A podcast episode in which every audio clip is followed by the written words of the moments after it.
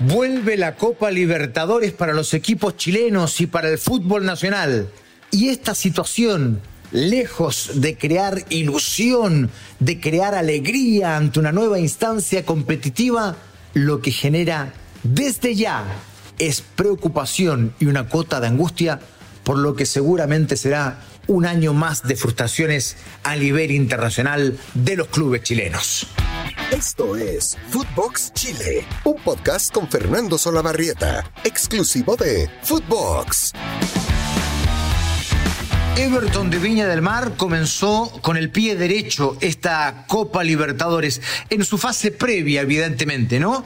Jugó con Monagas de Venezuela y lo ganó por tres goles a cero en el partido de ida de esta que es una fase absolutamente previa. De hecho, tendrá que jugar una nueva fase y de allí recién pasar a formar parte de los grupos de Copa Libertadores. Pero es un buen triunfo, evidentemente, ante un rival absolutamente menor donde supuestamente, esperamos todos, Everton avance a la siguiente ronda.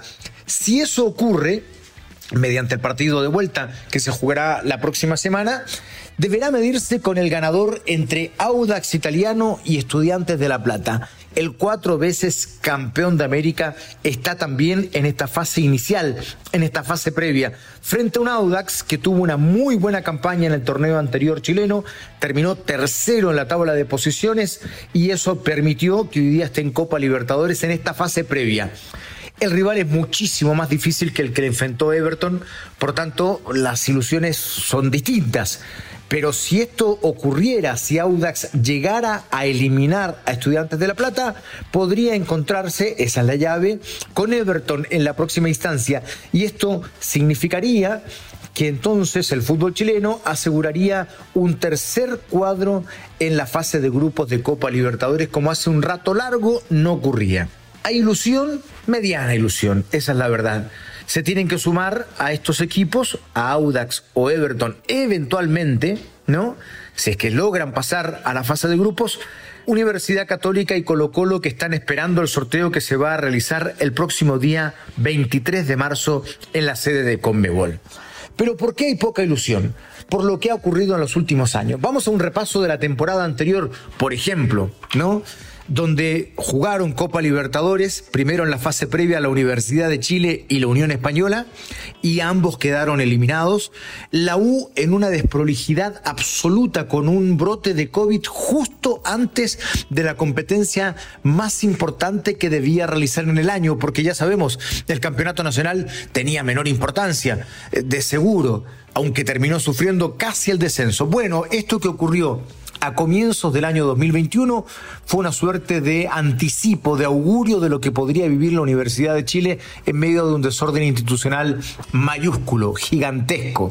Bueno, brote de COVID mediante, fue a jugar con lo que pudo Argentina y terminó siendo eliminado en el último partido frente a San Lorenzo en la fase previa. Ni siquiera pudo avanzar una instancia a la Universidad de Chile. Lo propio ocurrió con la Unión Española que jugaba frente a Independiente del Valle, un equipo que ha hecho las cosas muy bien, que instala un proyecto basado en divisiones inferiores y que así le ha ido al punto de que ha estado en grandes instancias, incluso de Copa Libertadores de América. Bueno, Independiente del Valle sin ninguna dificultad, eliminó a Unión Española en el partido de vuelta, lo ganó por seis goles a dos. Esa es la realidad del fútbol chileno un equipo de segundo orden de Chile como la Unión Española, que ha sido muchas veces campeón, que fue subcampeón de la Copa Libertadores en el año 75, que tiene historia, no tanta como Católica, Colo Colo y la U, por eso digo de segunda línea, pero que es un club importante en Chile.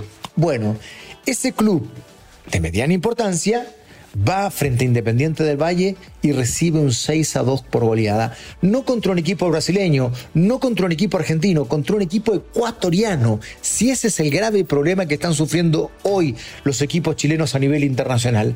Sigo con el repaso no puede ninguno de los dos acceder a la fase de grupo, donde sí ya estaban instalados Unión La Calera, de muy buenas campañas en el último tiempo a través de este modelo de, eh, de, sociedad anónima regido por un representante de jugadores, pero bueno, en términos futbolísticos les da resultado porque el corral de jugadores hace de que pasen por Unión La Calera futbolistas de muy buen nivel.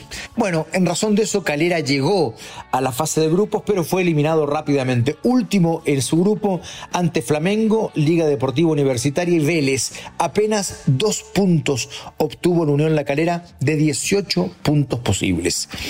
La buena noticia la dio la Universidad Católica, que pudo clasificar a los octavos de final en un grupo donde estaba Argentinos Juniors, Nacional de Montevideo, Atlético Nacional de Medellín. Obtuvo Católica el segundo lugar con nueve puntos detrás de Argentinos Juniors y se instaló Católica en los octavos de final. Hasta ahí llegó, eso sí, porque jugó frente a Palmeiras y el equipo que a la postre sería campeón lo terminó eliminando a Católica en una actuación, yo diría, digna. Pero como en Chile ya estamos cansados hace muchos años de los triunfos morales, hay que decir que esto, además de digno, no representa nada más hasta ahí están llegando máximo los equipos chilenos a nivel internacional. Con alguna excepción, hace un par de años el Colo Colo de Héctor Tapia llegó a cuartos de final arrastrándose, pero llegó y eso por lo menos constituyó un hito, un hito en razón de todo lo malo que ha ocurrido en los últimos años. A nivel internacional, los equipos chilenos han tenido buenas actuaciones en Copa Sudamericana, donde sabemos los equipos son de menor jerarquía y aquellos equipos de gran nombre que están en la Sudamericana es porque no pasan un gran momento. No nos engañemos, esa es la verdad. Bueno, en razón de eso sí hubo un par de campañas brillantes, una sobre todo, aquella de la Universidad de Chile en el año 2011, campeona con San Paoli de manera invicta jugando un fútbol espectacular.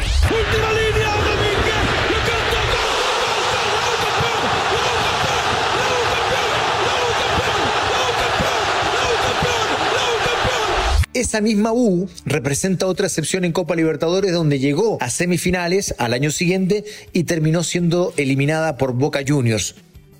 Esas sí que fueron grandes instancias. Y antes de eso, miren hasta dónde tenemos que remontarnos. Hasta el año 2006, donde Colo Colo es subcampeón, pierde la final de la Copa Sudamericana frente al Pachuca mexicano, pero corona una buena campaña también.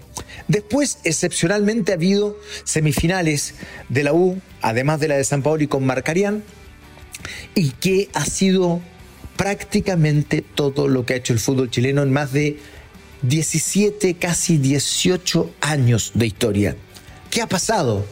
¿Cuál es el grave problema? Hay varios. Primero, hoy se considera en el fixture de Copa Libertadores, en el calendario, en la clasificación de los equipos, a ocho equipos brasileños y ocho equipos argentinos. O sea, aumentó desde la organización el nivel de dificultad, absolutamente. Desde que eso ocurrió, la Copa Libertadores la han dominado preferentemente equipos brasileños, después equipos argentinos, con alguna que otra excepción que ha surgido por allí. Pero desde que se le ha permitido participar a Brasil y Argentina con tal número de equipos, la hegemonía de ellos ha sido prácticamente total. ¿Esa es una razón? Sí, es una razón. Segunda razón, los presupuestos. Tanto en estos países como en otros que antes eran de segundo orden en Sudamérica, los presupuestos son muchísimo mayores que los que puede pretender tener un equipo del fútbol chileno. En la última instancia, por ejemplo, cuando veíamos el presupuesto de Atlético Nacional de Medellín en el grupo de Católica, por, solo por hacer una comparación, nos hablaban de cerca de 20 millones de dólares por año más o menos triplicando el presupuesto que puede tener un club chileno de alta envergadura, como es el caso de Católica, de Colo Colo, de la Universidad de Chile. O sea, está bien, el dinero no te puede asegurar un triunfo, el dinero no te asegura la felicidad, dicen en la vida, en este caso la felicidad asociada con un triunfo, pero ayuda. Evidentemente que ayuda, porque te disminuye los riesgos. Al contratar a jugadores de mayor jerarquía, lo más probable es que te respondan a aquellos que tú contratas haciendo una apuesta, corriendo un riesgo enorme, ¿no? Entonces, efectivamente, en razón del presupuesto, Chile también se queda lejos. Pero por la misma situación, habrá que decir que los clubes chilenos se quedan lejos de este tema presupuestario por propia decisión. Y acá viene la tercera variable. Además del ingreso de muchos equipos brasileños y argentinos, además del presupuesto escapado del resto de los países, viene la decisión de las sociedades anónimas de no invertir fuerte pensando en copas internacionales.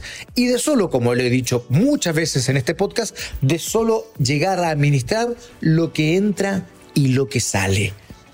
De esa forma es imposible, imposible. Ellos entienden que traer un muy buen jugador, que traer eh, o tratar de conformar un plantel competitivo a nivel internacional es un gasto, cuando en realidad no es un gasto, es una inversión.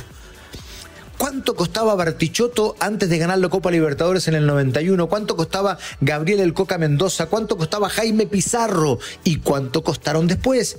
Ya, me fui muy lejos, hace más de 30 años. Eh, vamos a lo reciente. ¿Cuánto, ¿En cuánto se fue Eduardo Vargas después del campañón con la Universidad de Chile de San Paoli en el 2011? Yo se lo voy a recordar. 16 millones de dólares. ¿Cuánto habrá costado Eduardo Vargas a infinitamente menos. No llegaron al millón de dólares y lo vendieron por 16.